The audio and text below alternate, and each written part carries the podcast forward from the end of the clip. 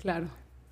Hola, bienvenidos a un episodio más de Casillos Abiertos. Hemos llegado a nuestro episodio número 16 y hoy tengo un- una, una invitada súper especial, una persona que tiene mucha alegría y en verdad que en el lugar que llega esta persona de una enciende el cuarto o el lugar de alegría porque es guapachosa, bullosa, escandalosa, pero re buena gente. ¿Usted cómo se llama? Me llamo Claudia Vega. ¿Y usted, ¿Y usted está casada, divorciada, está buscando, desesperada? ¿Qué?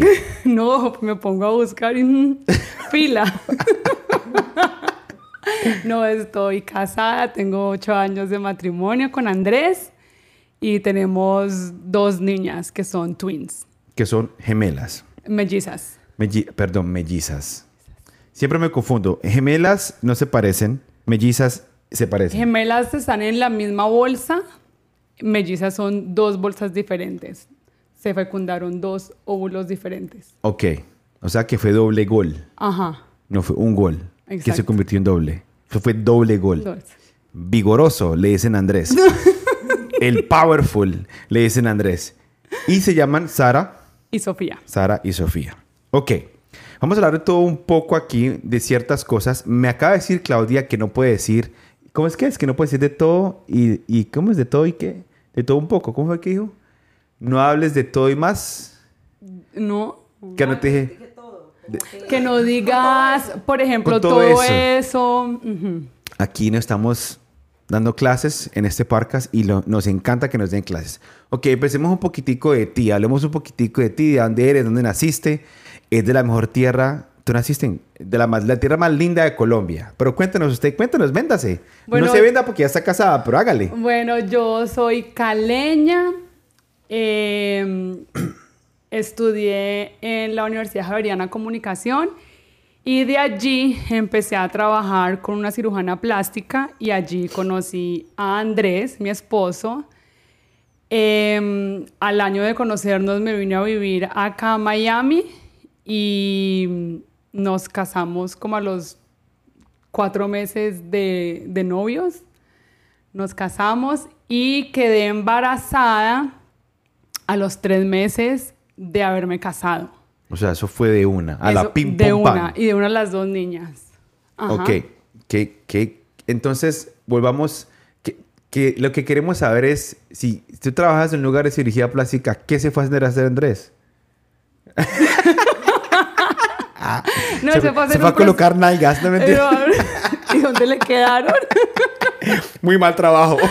Él se fue a hacer un procedimiento capilar. ah, bueno. Sí, como los que se han hecho varios de nuestros amigos calvos que tenemos. Sí, varios. Sí. Entonces, lo conociste y, y qué? Y empezaron, empezaron ahí con...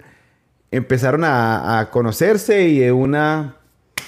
Al año. No, yo venía de una vida eh, social muy activa.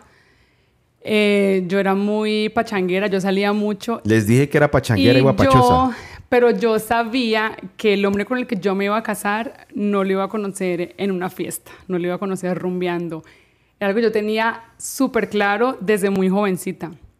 Entonces, cuando yo conozco a Andrés, yo estaba trabajando, él viene a hacerse el procedimiento y él me pide el teléfono supuestamente para que yo le hiciera seguimiento a su procedimiento, pero digamos que no era, no era mi labor dentro, de, dentro del consultorio de la doctora, yo hacía otras cosas.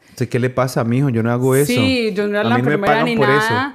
Entonces, y, pero yo empiezo a conocerlo a él y yo me doy cuenta que él es muy diferente al resto de hombres que yo había conocido durante toda mi vida en fiestas y en rumbas. Y ahí es cuando yo decido yo darme la oportunidad de conocer una persona así, de conocerlo a él y cuando lo conozco me doy cuenta de todo lo que él valía. Me doy Mm. cuenta de todo lo que yo había perdido antes por estar buscando hombres en el lugar que no eran. Wow, tremendo, tremendo. O sea que puedes decir que el hombre que llegó era, tú puedes decir que Andrés fue la persona que Dios tenía para ti. Andrés es la persona que Dios tenía para mí. Ok. Y me imagino que ahorita que ya llevan ocho años de casado, ¿cómo, cómo, cómo ves a Andrés ahorita? Mira, yo pienso que lo que más ha crecido eh, de a- hacia él es la admiración. Mm. Porque uno puede conocer un hombre, pero hasta que el hombre no es papá y no entra en ese rol, uno no logra conocerlo completamente. Es una etapa diferente, es una fase, se puede decir, ¿no? Sí, pero digamos que el hombre que nunca, que nunca va a ser papá, entonces su pareja Nunca va a conocer. Yo siento que no va a terminar de conocerlo. Tremendo. Y yo siento que igual para uno, yo siento que yo ser mamá, así como ha sacado lo mejor de mí, también ha sacado partes muy oscuras Mm. que probablemente Andrés no conocería si yo no fuera mamá. Wow. Tremendo. Tremendo. Entonces, eh, ok. Dices que ya has, conociendo, ya has conocido una faceta diferente con la de papá. ¿Tú crees que eso es importante antes de casarse? Pues mira, mi sueño siempre fue ser mamá. Yo me acuerdo que yo desde que era chiquita y con mis amigas del colegio, yo jugaba a estar embarazada. Entonces yo tenía una barriga. Yo era flaquita, flaquita, pero tenía barriga. Entonces yo sacaba mi barriga y yo decía que mi hijo se llamaba Jacobo. Encima le tenía nombre. Y yo me sacaba, pero te digo que estaba, tenía 13, entre los 13 y los 15 años.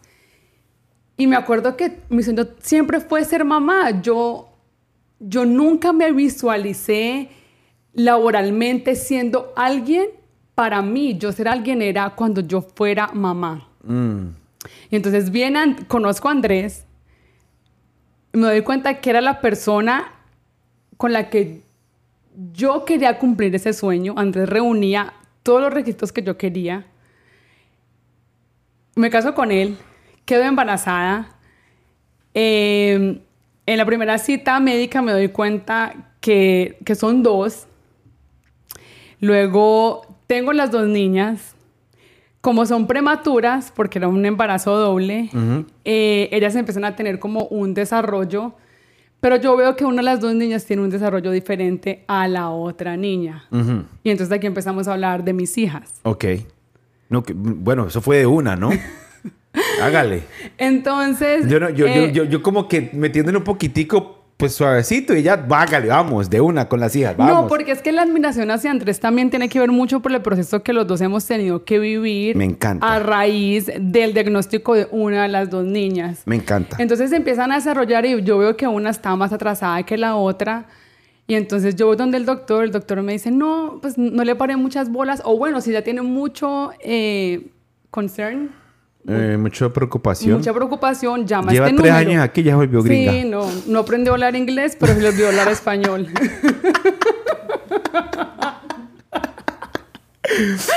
Entonces yo llamo, vienen a la casa y me dicen, bueno, nosotros sí vemos que la niña eh, tiene, está atrasada en muchas cosas y estos son síntomas muy similares al autismo.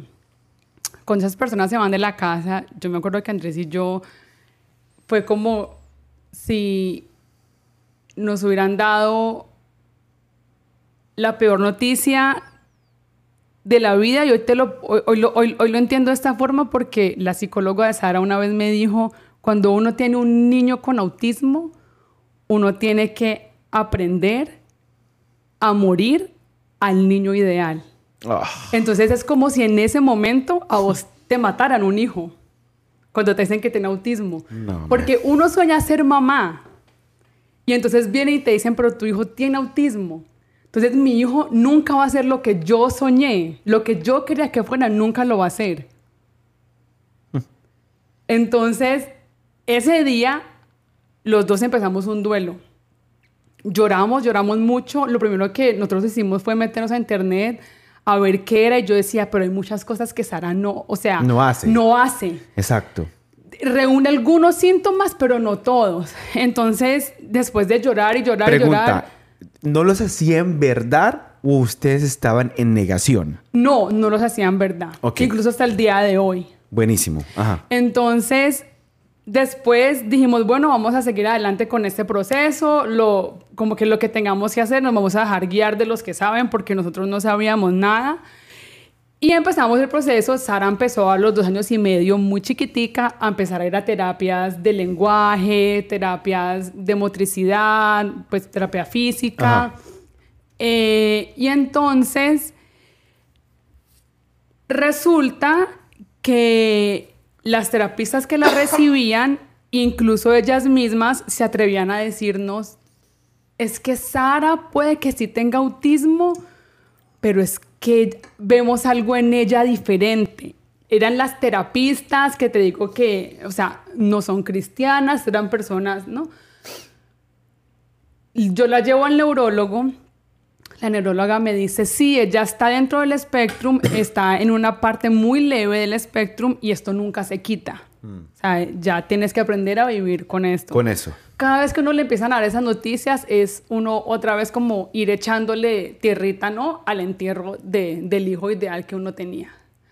Yo te puedo hoy hablar así y, y no lloro y no boto lágrimas porque llevo muchos años en este proceso. Para que la gente, para la gente que no te conoce, hay que darles un poquitico de contexto. ¿Cuántos años tienen Sara y Sofía? Ok, Sara y Sofía tienen siete años y cuando a Sara la diagnosticaron tenía dos años y medio. Dos años y medio. Ok. Y, vamos a hablar un poquitico de, de ha mejorado. Ajá. Ok, Entonces ya de allí, ella siguió en sus terapias. Eh, ella empieza a ir a la, a, la, a la escuela, a un salón de niños especiales. Sara Sara siempre se gana como el corazón de, de todas sus maestras, nos ha pasado en, en todos los lugares que ella ha estado. Y entonces nosotros veíamos que Sara tenía una gran ventaja a diferencia de muchos niños y la ventaja es su hermana Sofía, mm. porque Sofía es una niña muy inteligente y Sofía, ¿qué es lo que le recomiendan a uno cuando uno tiene un niño que tiene algún retraso o algún atraso? Que lo pongas a compartir mucho con otros niños, para que por lo menos por imitación ellos empiecen a tener algunos comportamientos similares. Claro. Entonces nosotros veíamos que Sofía sí ayudaba mucho a Sara, entonces el trabajo que teníamos que hacer nosotros como papás, pues lo estaba haciendo Sofía. Wow. Entonces, Sara, eh, nosotros a los tres años pusimos a, dijimos, hay que enseñarles a nadar porque la causa de muerte número uno en el sur de la Florida de niños es el ahogo. Claro, porque aquí en la Florida hay muchas piscinas, lagos, charcos, de todo hay por nosotros a los tres años dijimos, vamos a ponerlas a nadar y la profesora le enseñó a nadar a Sara. Y hay niños con este diagnóstico que nunca aprenden a nadar. Sara sabe nadar. Sara entró a la escuela y aprendió a a escribir, aprendió a leer, o sea, aprendió a hacer muchas cosas que nosotros no sabíamos cuándo iba a pasar. Mm. Incluso que uno en algún momento llega a pensar que no van a pasar. Mm. Porque como el espectrum es tan grande, hay niños que logran hacer algunas cosas, hay niños que logran hacer eh, como que otras más, o hay niños que no logran hacer nada. Hay niños que no logran hablar nunca, ¿sí? Entonces el miedo de uno, eh, de nosotros era el miedo como a lo desconocido, porque uno no sabíamos de qué nos estaban hablando y dos no sabíamos qué tanto iba a lograr Sara. Mm. Pero nosotros dijimos, ¿qué podemos hacer? Tener confianza, o sea, confiar en Dios. ¿Qué, más puede hacer uno? Y eso, y ahí, y ahí te, te quería hacer la una pregunta entre lo que estás contando. Gracias por contar. Si te acabas de conectar, estamos hablando de la historia de, de Claudia, Claudia Vega, que tiene hijas, dos hijas mellizas, y una tiene un poco de retraso. Y, y estamos hablando de cómo ha sido su vida criando dos hijas con, con esta situación. Entonces la pregunta es, en el momento que te dicen todo esto, ¿qué sentiste tú? Le reprochaste a Dios, le reclamaste a Dios, te enojaste con Dios, porque cada persona actúa de una forma diferente. ¿Cómo, cómo, cómo fue tu duelo en ese sentido y, y también cómo fue el duelo de Andrés? Bueno, al principio no. Al principio dije, eh, pues si hay que orar más, oramos más, la uníamos con aceite, mis suegros oraban, todo el mundo en la familia oraba. Eh, nuestro pastor nos ayudó mucho a que todos los invitados que venían a la iglesia en ese tiempo oraran por Sara y ahí fue cuando yo empecé a entender que Dios la necesitaba así. Mm. Porque mira, no fue un profeta que oró por Sara, fueron varios. Cada uno que venía a la iglesia de invitado, el pastor nos dejaba venir para que oraran por ella. Y yo veía que no pasaba nada, entonces yo dije, ya, ya no voy a pedir más por una sanidad como yo la quiero, o sea, como yo espero que sea. Si Sara está así es porque Dios así la necesita. Entonces le dije, sí hubo un momento en que yo me puse, sí, sí furiosa con Dios, pero también uno se cuestionaba mucho uno mismo, como, ¿será que yo hice algo malo que la pudo traer a, a que ella terminara así? Eh, pero ya después yo entendí que así Dios la necesitaba y que así Dios iba a ser, que así Dios iba a glorificar en la vida de ella. Y así es como nosotros seguimos creyendo. Eh, lo que les digo es eso, Sara ha logrado superarse demasiado, demasiado con muchas cosas que nosotros creíamos que eran inviables, imposibles. Y allí es cuando para nosotros Dios ha estado con nosotros y con ella desde el día cero hasta el día de hoy. Wow. ¿Cómo ha sido, ok, cómo es la relación? Hay que tener una relación, obviamente me imagino que tener una relación diferente con ella que con, con Sofía, ¿no? ¿Y Sofía entiende lo que le pasa a su hermano o no? Sofía lo entendió hace un año. Porque, no, mira, yo muchas veces no hablo, no digo la palabra autismo. Yo creo que yo empecé a decirla hace como dos años. Yo por mucho tiempo no decía nada porque no quería darle fuerza a esa palabra sobre la niña. Ok. Cuando recién la diagnosticaron, yo le conté a una de mis más amigas que es pastora y yo me acuerdo que yo le dije, pero si algo va a definir a Sara, la va a definir como una hija de Dios. O sea, no la va a definir el diagnóstico que le están dando. Y desde el día que yo dije eso, yo, yo, yo no nombro esa palabra, es solamente como para no darle más fuerza sobre ella. Entonces, eh, sí es diferente eh, la vida con Sara y con Sofía, demasiado diferente. Sin embargo, Sara es una niña muy feliz. Sara todo el día está cantando canciones, todo el tiempo, todo el tiempo está cantando canciones. Las películas que le gustan se las repite hasta que se las aprende, entonces todo el tiempo está diciendo las películas que le gustan, los libros que le gustan, entonces le encanta Pete the Cat, entonces está todo el día recitando lo- los cuentos de Pete the Cat que le gustan, está bailando. Entonces es una niña muy alegre y, y Sofía eh, tuvo que escuchar hace un año que vino una amiga a la casa y yo le empecé a contar la historia de Sara, porque ella era una, una amiga que no veía hace muchos años. Y te digo que hasta este momento, Vos no conocías el diagnóstico, por No. ejemplo, yo nunca te lo había dicho. porque- ¿y sabes por qué? Porque yo creo que de pronto es incómodo preguntar. Yo no me siento en la posición, por más amigos que seamos, no sé, a mí me parecería incómodo preguntar. Entonces, yo sé que había un problema, porque muchas veces yo te- hemos, hemos hablado de que ella tenía un problema, pero nunca quise preguntar el diagnóstico porque me parecía incómodo preguntarlo. Lo que pasa es que yo creo Y tú que... crees, y la pregunta que te iba a hacer es, ¿tú crees que eso está bien o está mal? Porque No, yo creo que está bien. Yo creo que está bien porque... hay que tener prudencia en este sentido, en estos casos, ¿o no? Es que más que prudencia, yo siento que al que no le ha pasado, es muy difícil que entienda por lo que uno está pasando. Entonces, si vos no tenés un hijo que tiene lo que mi hija tiene, no vas a lograr entender lo que yo estoy viviendo. Por más de que me lo expliques. por más de que yo te lo explique, por más de que me hayas visto llorar, por más de que yo haya llorado con vos mientras te contaba eh, por lo que Sara estuviera pasando, nunca los procesos son individuales. Entonces, por supuesto que, que un amigo está para apoyarte, para ayudarte, para darte ánimos, para orar sobre todo.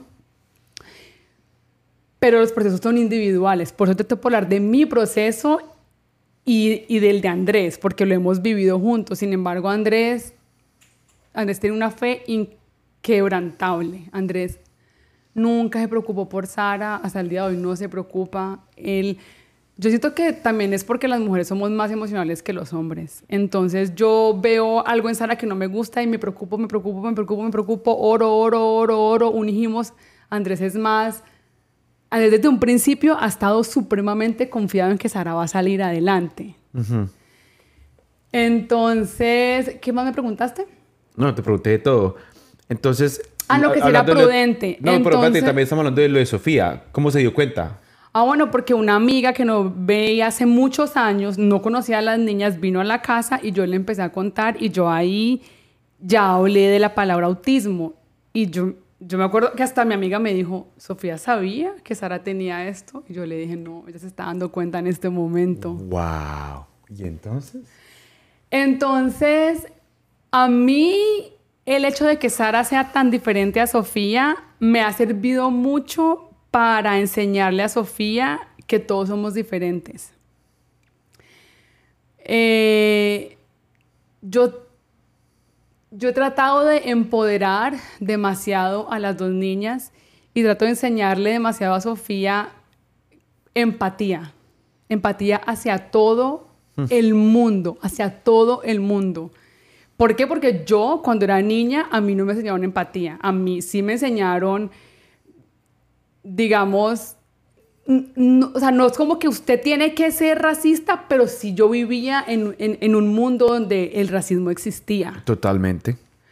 Que mucha gente dice que en Colombia no existe el racismo. Sí. Que es una vil mentira. No, sí. Yo lo viví con mi abuelo, con eso lo digo todo. Es otra historia para otro podcast, pero bueno, entonces. Existe más que acá, en Estados Unidos. Totalmente, totalmente. Sí. Sino que la gente no, se, no es. No es no es tan abierto en el sentido de que no, no es viralizado. Pues si, hablamos de los momentos de ahora, pero el racismo existe bastante en Colombia. Sí. En Latinoamérica. Sí. Te puedo decir que hay países latinoamericanos donde la gente es muy racista. Sí. No vamos a nombrar países aquí porque nos, nos encendemos aquí, pero... Pero entonces yo, entonces a mí me ha servido mucho para enseñar a Sofía que todos somos diferentes y que igual todos deben ser amados. Mm. Porque una cosa es decir, todos pueden ser amados o todos deben ser amados. Todos deben ser amados. Si ella los va a poder amar o no, no sé. Mm. Pero todos deben ser amados. Tremendo, tremendo. Y entonces, ¿qué más? Entonces, Sofía se da cuenta y ¿qué te dice? No, ella al otro día nos empezó a preguntar y nosotros le dijimos que sí, que esa palabra significaba todo lo que nosotros le habíamos venido explicando de por qué Sara era diferente a ella. Entonces Sara aprendió a leer un año y medio después que Sofía, Sara em, empezó a escribir dos años después que Sofía. Entonces, no, mi amor, tú sabes que Sara escribe, escribió después que tú por esa palabra que dijimos. Sara aprendió a leer después que tú por esa palabra que dijimos. Sara le cuesta más, las le cuesta más hablar. Sara habla, habla muy poquito. Mm. Entonces le cuesta comunicarse, la comunicación le cuesta un montón. Entonces, eh, sabe hablar y sabe todas las palabras, pero ella querer expresar lo que ella siente le cuesta. Si yo mm. le digo una frase, ella me repite toda la frase, pero querer expresar lo que ella siente es lo que le cuesta. Pero qué, qué lindo el corazón de un niño y que, que hasta que no escuchó la palabra, no empezó a cuestionarse. Porque si no le hubiera escuchado, seguía tratando a su hermana normal, amándola como la ama y no hubiera pasado, o sea, no, no, estuviera, preguntando, pues, haciendo esas preguntas, estuviera ahí. O sea, es mi hermana y la amo y normal. O sea, de pronto no veía, de pronto se daba cuenta, pero no le importaba. ¿Sí me entiendes? Nunca le ha importado. ¿O sí? No, no, no, nunca. Yo siempre he dicho que el, único amor incondicional es el de la familia. Uno ama a sus hermanos como sea y como vengan. Increíble. Increíble. Entonces, ¿qué de todo esto, qué te ha enseñado Dios En, es- No, en- en las temporadas no. que has vivido con, tu, con tus hijas. demasiado, demasiado. Dime, dime una o dos cosas que has aprendido con todo esto. Ha sido el momento de crecimiento más grande que yo he tenido. Eh, lo primero es ser agradecida. Es ser agradecida. Sobre todo porque, claro, como Sara ha ido a muchos lugares donde hay muchos niños que están dentro del espectrum, Claro. Uno puede alcanzar a ver cómo están los otros niños. Y hay niños que yo no logro entender cómo las mamás siguen paradas. Wow. Hay niños muy mal. Hay niños que tú ves que no hablan, niños que tú ves que no miran, que todo el tiempo están idos. Y yo digo, para mí sería muy difícil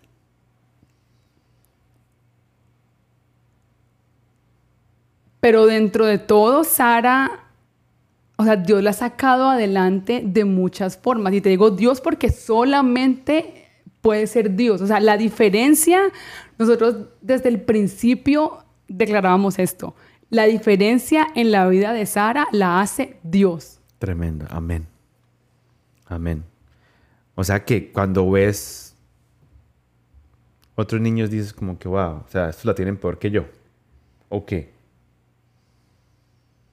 Sí, pero yo pienso que igual les corresponde, Juli. O sea, yo, yo no soy muy como, no siento pesar. ¿Sí me entiendes? Me parece muy duro, es porque yo lloré mucho por Sara, lloré. Entonces, yo digo, ¿cuánto más hubiera llorado yo si hubiera tenido un niño como estos? Sin embargo, yo pienso que al igual que todas las mamás que conozco, me hubiera tenido que parar en algo. Claro. Yo, no, yo no sé en qué se paran ellas, es, es lo que yo te digo, porque Ya, yo estoy entiendo. parada sobre la roca, yo no sé sobre qué se paran ellas. Wow. Wow. Y, y es increíble ver que hay gente que camina en esta vida con eh, cualquier tipo de problema, no solamente el, el problema que estamos hablando ahorita, pero la gente camina la vida afrontando problemas sin Dios. Y, y yo creo, y, ayer lo estábamos hablando, que cuando uno no tiene una vida, cuando uno no tiene una vida con Dios, la gente que no conoce no sabe lo difícil que es hasta que conoce a Dios. Jesús vino aquí, Jesús murió en la cruz por nosotros por todo, por todos nuestros pecados. Jesús prometió una vida en plenitud, pero eso no significa que no vamos a tener problemas, que no vamos a pasar por adversidades, que no vamos a pasar por desiertos. Pero hay una diferencia en tener a Cristo en el corazón y no tener a Cristo en el corazón Total. que lo que es es que si yo tengo un problema o estoy pasando por un problema, por un desierto, yo tengo paz porque Jesús está conmigo. Eso debería ser lo que un cristiano tiene que pensar. Un estandarte. Un estandarte de un cristiano. Ok, estoy pasando por tal problema, estoy pasando por una aflicción, por un miedo, por una ansiedad, pero yo sé que esto pasará porque Jesús está conmigo. Y muchas personas caminan en la vida sin ese pensamiento o porque no conocen de Jesús. Entonces, ¿cómo uno alcanza personas así que están pasando por cosas similares a las de uno y les habla de Jesús? ¿Tú cómo harías? Mira, cuando uno ve un niño con autismo, uno ve y percibe que hay algo que no está bien. Que para eso no fueron diseñados. Aún sin ser cristiano, vos podrías percibir, pero este, este niño, ¿qué va a lograr ser cuando sea grande? Wow. Entonces, percibís que hay algo que no está bien y que para eso no fueron diseñados. Sin embargo, nosotros, los que conocemos a Dios, sabemos que Dios soñó con cada uno de nosotros. Mm. Yo, cuando esté en el cielo, voy a ver a Sara como Dios se la soñó. Wow. Como un papá que tiene un hijo así no va a querer ver en el cielo a su hijo glorificado? Wow. a su hijo como Dios se lo soñó. Mm. Tremendo. Wow, aquí tenemos a producción llorando. O sea, ¿quién sobre esa promesa no vive? Yo, por eso es que nosotros ahora hacemos lo que podamos, hacemos lo que esté en nuestras manos, todo. Tratamos de buscarle las mejores cosas a Sara, las mejores terapias, pero hasta donde podamos. Claro. Porque sabemos que el día que estemos en el cielo, vamos a ver a Sara como Dios quiso que fuera. Tremendo. Y es hermoso ver que, que en, la, en la situación que ustedes pasaron y están pasando, nunca le han metido la culpa a Dios. Porque muchas personas pueden caminar de la fe, salirse de la fe por algo así. Hay personas que hemos conocido, personas que les ha pasado algo similar y el enemigo ataca tanto esa parte en sus vidas que en vez de aferrarse más a Dios, se, se van. Dicen, Dios permitió que esto pasara, Dios hizo esto, me voy. Goodbye Dios, pierdo la fe. Y, y, y pasa mucho. Igual, y sí, Dios lo permitió. O sea, yo no puedo creer que Dios cometió un error con Sara, para nada. O sea, sería quitarle la soberanía a Dios y la supremacía a Dios. Palabra perfecta, es quitarle la soberanía a Dios. Dios es soberano. Y, y yo creo que si, si, si yo te admiraba a ti antes, teniendo esta conversación te admiro más. Porque nunca nos hemos sentado como amigos a hablar de esto. Creo que una, una sola vez lo hablamos y lo hablamos un día que estamos en Piola como hasta las 4 de la mañana, pero fue muy por encimita. Yo siempre he, contado que Sara está eh, atrasada, que va atrás de Sofía, y es, es, lo que siempre he dicho, necesita terapia, necesita estar con una, con una terapista cuando va a la escuela, terapias, todo, sí, pero pocas veces eh, hablo de la palabra autismo. Yo pienso que en un principio sí me hacía sentir incómoda, pero después, cuando ya lo acepté, dije, no lo voy a decir solamente porque es que para mí no, no la define. O sea, para mí Sara es Sara. Sara es Sara. Sara es mi hija. Sí. Es mi hija. Y eso es todo lo que tengo que decir de mi hija. Pero eso es lo que, eso es lo que admiro de ti porque yo creo que la, yo creo que la primera vez que estás, bueno, primero que todo, gracias por abrir tu corazón porque yo sé que estás siendo demasiado vulnerable, demasiado vulnerable y estás abriendo tu corazón a algo que pronto nunca habías hablado en, esta tan, ex, tan extensa, este, extensivamente estás hablando y en verdad que gracias por eso. Porque para muchas personas es difícil hablar, para muchas personas es, es, difícil abrirse, pero yo sé que en este momento las personas que están pasando por algo similar, eh, de pronto pasando por, por diagnósticos con sus hijos o con un familiar o con una persona cercana, se van a sentir muy identificadas a ti. ¿Cuál es el propósito de Casillos Abiertos? El propósito, ya que no escuchas nuestro podcast, este, este... ¿Cuál es el propósito de Casillos Abiertos? El propósito de Casillos Abiertos es que todas las historias siempre lleguen a un destino. Todas las historias que las personas cuentan aquí llegan a un destino. Y el destino sea Jesús. Entonces yo sé que hay personas que te están escuchando ahorita y yo sabía que tenía... Eh, Dios nos pone en el corazón a quién tenemos que traer a este lugar. Sí. Y yo creo que tú eres una persona a la que tenías que venir aquí para contar tu historia porque yo creo que muchas personas van a, van a, van a sentir bendecidas y van a ver la luz al final del túnel cuando, escuches, cuando escuchen todo lo que tú tienes que decir. Sí, no, y no importa en qué, en qué, en qué parte del espectro esté, esté tu hijo o esté el niño. No hay, no hay vergüenza alguna. Yo, yo veo muchas mamás, yo tengo mamás que no son capaces ni de mirar a otras mamás si su hijo está muy, está muy agresivo o tiene muy severo el autismo, son mamás que sienten mucha vergüenza. No son capaces de mirar a las otras mamás porque como que sienten que su hijo le puede hacer daño a los otros niños o algo así. A mí me pasó, una niña una vez se gruñó a Sara en el cuello y mi primera reacción de mamá. fue decirle a la terapista, ¿por qué? Y después cuando me monté en el carro y fui a recoger a Sara, dije, no, ese, no, no tuve empatía, Porque si hubiera sido Sara la que hubiera aruñado a otra niña, ¿qué hubiera pasado? Mm. Eso no está dentro de, del control de nosotros como papás. Uno le puede explicar a su hijo con autismo muchas cosas. Uno no sabe qué entiende y qué no entiende. Wow. Entonces, cuando llegué a recoger a Sara, le dije a la terapista, mira, de verdad, tranquila. Yo le dije, no tengo ningún problema. Explícale a la otra niña. Sara ahí mismo me dijo el nombre de la niña cuando llegué. La. Me mostró, sí. Entonces yo le dije, explícale a la otra niña porque no está bien, pero de verdad que yo no tengo ningún inconveniente. Si me hubiera pasado a mí, pues no, no podía hacer nada, porque yo le puedo decir a Sara, no aruñes, no muerdas, no sé si ella lo va a volver a hacer algún día.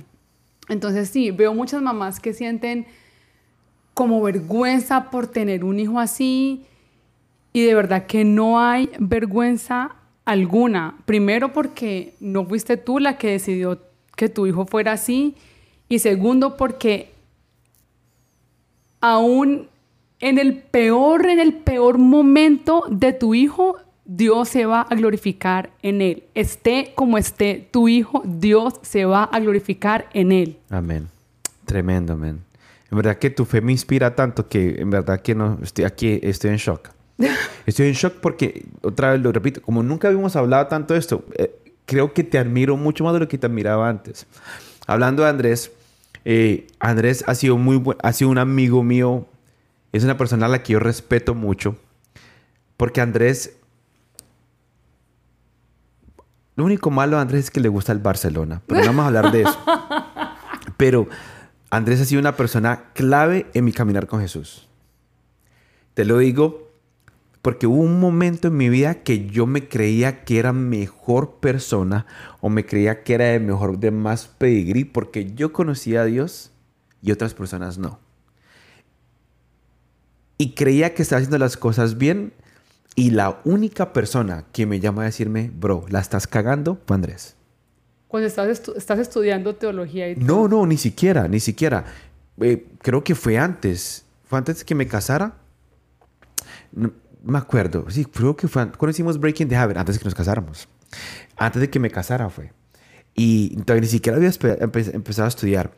Pero tuvo una actitud tan que en verdad que me arrepiento de haber tenido esa actitud, pero tuvo una actitud tan fea con mis pastores que no tenía nada que ver ellos cómo me sentía yo, sino que no busqué a quién más echarle la culpa porque era un niño ridículo que apenas estaba empezando a caminar con Jesús estabas aprendiendo. y estaba aprendiendo y creía que me las sabía todas y me creía, eh, en verdad que me creía como que, ah, yo soy salvo, yo soy cristiano y me siento como que, ah, pecadores. En verdad que estaba en una, en una etapa de mi vida que yo creo que todos hemos pasado por esa etapa que era que juzgaba a las personas que no hacían las cosas como yo las hacía.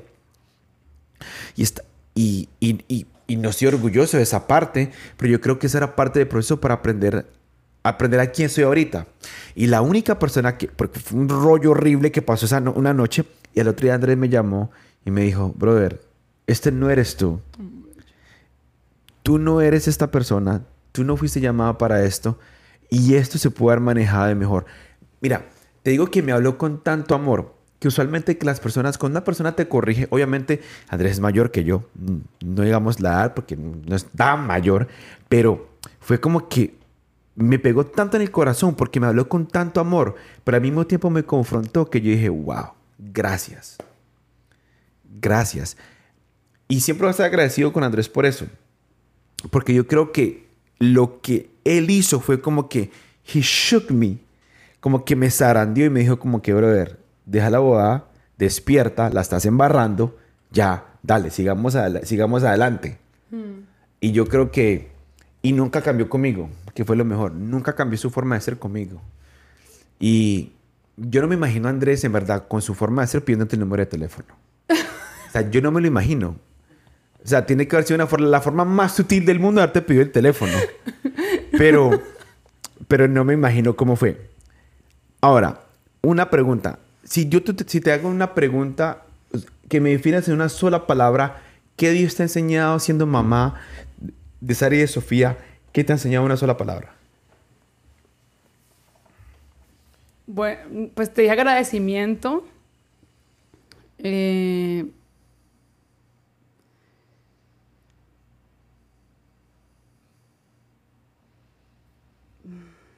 pero me ha enseñado, es que son demasiadas cosas. Pero sabes que yo miro mucho mi pasado, Mm. yo miro mucho el, el lodo del que Dios me sacó, Wow. demasiado.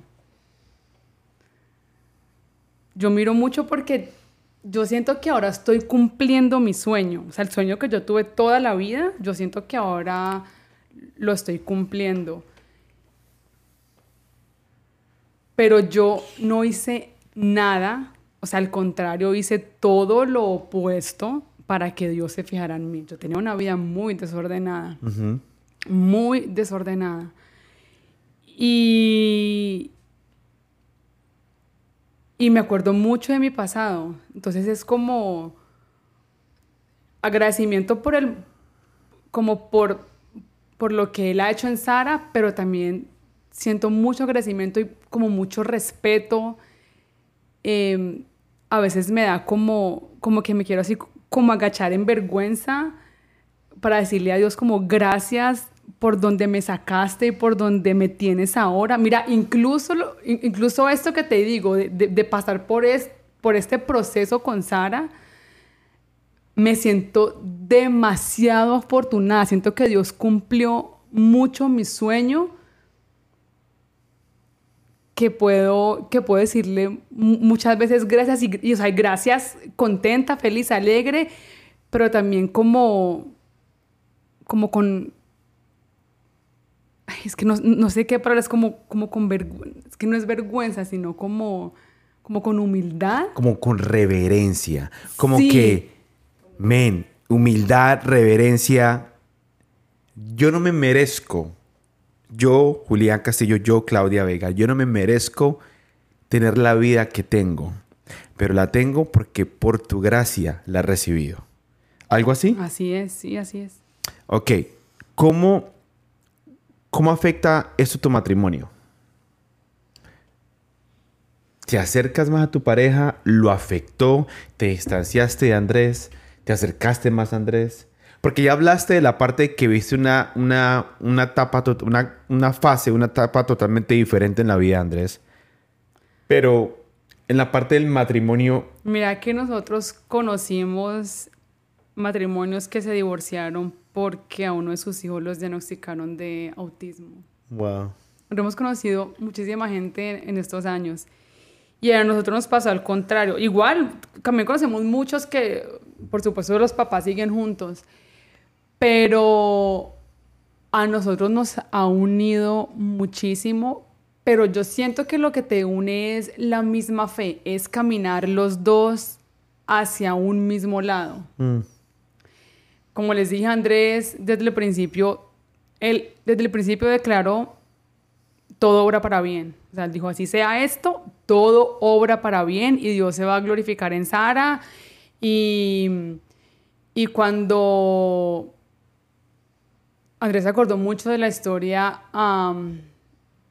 de cuando a Jesús le preguntaron que por qué e- esa persona había nacido así, que si había sido por los pecados de él o por los de sus padres. Y Jesús le dijo, ninguno de los dos, él está así porque Dios se va a glorificar en él.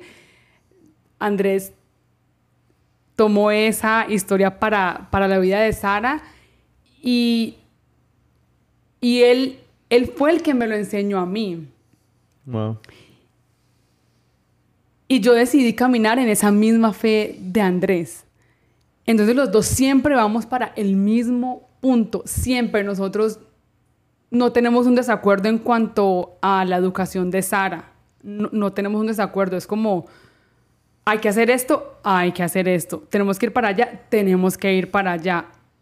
Entonces a nosotros sí nos unió más el proceso por el que estamos pasando. Y es una locura porque hay muchas personas que a veces no aguantan el voltaje. Tanto como la mamá, tanto como el papá a veces no aguanta el voltaje y no aguantan tanto la presión que la salida más rápida, la más fácil, es huir. Y hay que darle gracias a Dios porque obviamente esto no pasó en tu matrimonio. Porque ya tú has visto personas que de pronto y no es por el sentido de, de señalarlas o juzgarlas, porque uno no sabe cómo se está sintiendo esa persona. Pero hay personas que en verdad, de pronto, al no tener a Cristo, de pronto no están tan arraigados a la palabra, a lo que Dios dice sobre tu vida, que de pronto dicen como que no aguanto más, no aguanto voltaje, me voy, no aguanto más, bye, chao. Y dejan literalmente a su familia tirada. Es lo más fácil para hacer, sí, es lo más fácil. Uno con un diagnóstico de esto, uno tiene que aprender todo el tiempo yo me reúno mucho con las terapistas de Sara y todo, todo el tiempo nos están diciendo tienes que hacer esto para lograr que ya, para lograr una meta en ella tienes que hacer esto, esto y esto, hay que ponerle tiempos, hay que ponerle horarios, hay que ponerle gráficos. Si es, si es mucho, si es mucho el trabajo que tienes que hacer en casa para un niño así, pero Sí, por supuesto, es mucho más fácil salir corriendo, sí, claro. Ok. Bueno, ya estamos al punto de terminar. Gracias por todo lo que nos has contado. Ha sido una historia muy, muy chévere. Gracias, Clau. Entonces, yo, nosotros usualmente hacemos una parte, una parte que hablamos de la parte de la sinceridad aquí. Y quiero que, antes de que terminemos este podcast, este, eh, no sé, ¿quieres decir algo más? No. ¿Me ha preguntado otra cosa? No, no le voy a preguntar más ah. cosas. No le voy a preguntar más cosas. ¿Por qué no? Eh, pero estamos, siempre hacemos aquí en esta parte, una parte que es como la parte donde abrimos nuestro corazón más allá. Y quiero que hagas tres cosas. Lo primero es que en este momento, el día que Sara escuche este podcast, espero que lo escuche, no como la mamá, este, eh, ¿qué le dirías a Sarita? ¿Qué le dirías a Sofía? Y obviamente, ¿qué le dirías a tu esposo Andrés? El que te dio el apellido Vega. Ok. No, no en ningún orden en particular. Usted empieza con el que, usted le dé la gana. ¿Todo el mundo ha hecho esto? Todo el mundo lo hace. Eso pasa cuando la gente no escucha el podcast. Hasta el final. Yo lo he escuchado, pero no hasta el final. Mentira, mentira. O sea, aquí en Casillos Abiertos no juzgamos, sino que te damos una oportunidad de una semana para que te desatrases los 15 capítulos. Lo más chistoso es que le va a tocar escuchar este. Le va a tocar escuchar este podcast. Pero bueno. Bueno. Em, Espérate, antes de que digas eso. Un consejo para un consejo rápido para los padres que están pasando por algo parecido. Un consejo. ¿Qué consejo les darías a los padres ah, que están pasando por esto? Ok. El primer consejo es que no lo nieguen. Ok. No lo niegues porque... ¿No niegues a qué? No niegues el diagnóstico. No niegues que tu hijo tiene un, un, atraso en algo. Ok. No lo quieras ver como algo normal. ¿Por qué? Porque entre más rápido empieces a intervenir en la vida de tu hijo, más funcional se va a hacer tu hijo. Tremendo. Cuando grande. Entre más rápido empieces a llevarlo a terapias de lenguaje, físicas, más vas a lograr tú que tu hijo tenga una mejor calidad de vida. Pero como un consejo más espiritual es que te pares sobre la roca. Tremendo. Pararte sobre la roca es que estés confiada que Dios se va a glorificar en tu hijo, en tu hija, que Dios va a hacer de él y de ella lo que Él quiere que él o ella sean y que tú hagas todo lo posible. En este momento hay demasiadas herramientas, demasiados lugares, demasiada gente estudiando y preparándose para ayudar a niños eh, con este diagnóstico, empezando porque hay un montón y la estadística dice que para el 2025 como uno de cada tres niños va a tener autismo. O sea, van a ser un montón. Entonces hay muchísima gente preparándose eh, para esto y, y nosotros como padres podemos de verdad darle demasiadas herramientas a nuestros hijos. Entonces el consejo es no lo niegues, párate sobre la roca y haz todo lo que puedas por tu hijo. Tremendo. Y ahorita sí, volviendo a lo que es la parte sincera, shoot. Bueno, eh, vamos a empezar con Andrés. Eh, y mira la cámara, como si estuviera Andrés Falle de frente suyo. Bueno, un poquito awkward que yo aquí en la mitad violinista, ¿no? Pero... Andrés, yo le doy gracias por caminar conmigo todo este tiempo. Le doy gracias por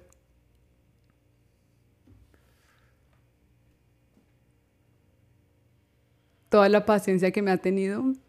Bastante. pero bastante. Em, le doy gracias por enamorarse de mí, aún conociendo mis partes más oscuras.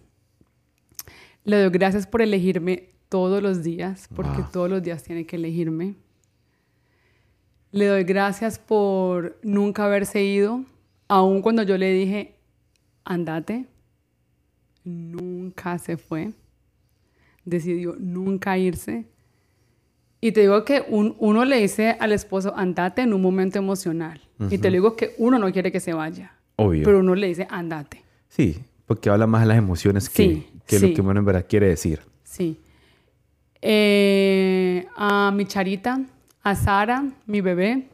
Sara le, le, decimos que la bebé la casa y que la ve por siempre. Nosotros miramos a Sofía y Sofía pues ya es una niña de siete años, ya o sea, la forma en la que habla, pues ya tiene las palabras como muy bien formadas, entonces habla muy bien. Sara es recaleña. Y Sofía, pero Sofía, es recaleña. Y entonces Sara todavía habla como una bebé. Entonces nosotros la miramos y decimos, Sara, tú todavía eres nuestra bebé, la bebé de la casa. Y la cargamos como una bebé. Tiene siete años y la cargamos como una bebé. Sara es nuestra bebé. A Sarita, mi bebé. Eh,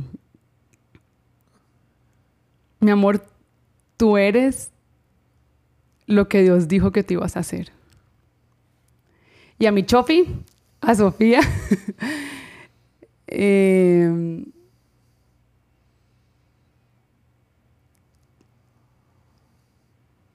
pues yo probablemente tendría muchas cosas que decirles a las dos, pero eh, para decirle algo que esté en este contexto de Sara, eh, Sofía lo que, fue, lo que tú quieras decir. No, en este contexto de Sara. Sofía fue la ayuda idónea que Dios envió para la vida de Sara. El angelito.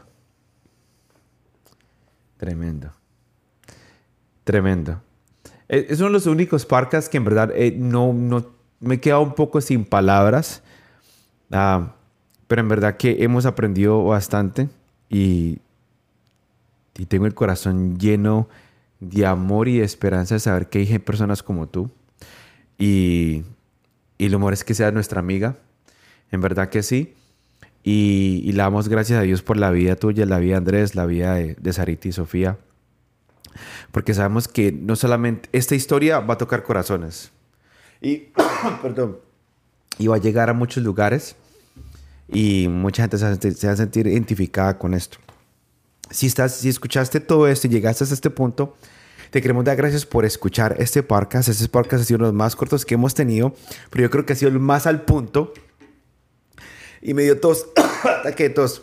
Y gracias por escuchar Castillos Abiertos. Si quieres tener una pregunta, si quieres observar un poquitico más sobre la historia de Claudia, le puedes mandar un mensaje. Yo voy a colocar el tag de ella en Instagram para que le puedas preguntar si quieres abrir tu corazón con ella, estás dispuesta a dar consejos y escuchar a las personas, ¿verdad? Por Claudia dice que sí, que le encanta esa vaina, farandulear y también hablar. Así que muchas gracias por escucharnos, que Dios los bendiga y que tengan un buen día. Gracias. Bye. Bye.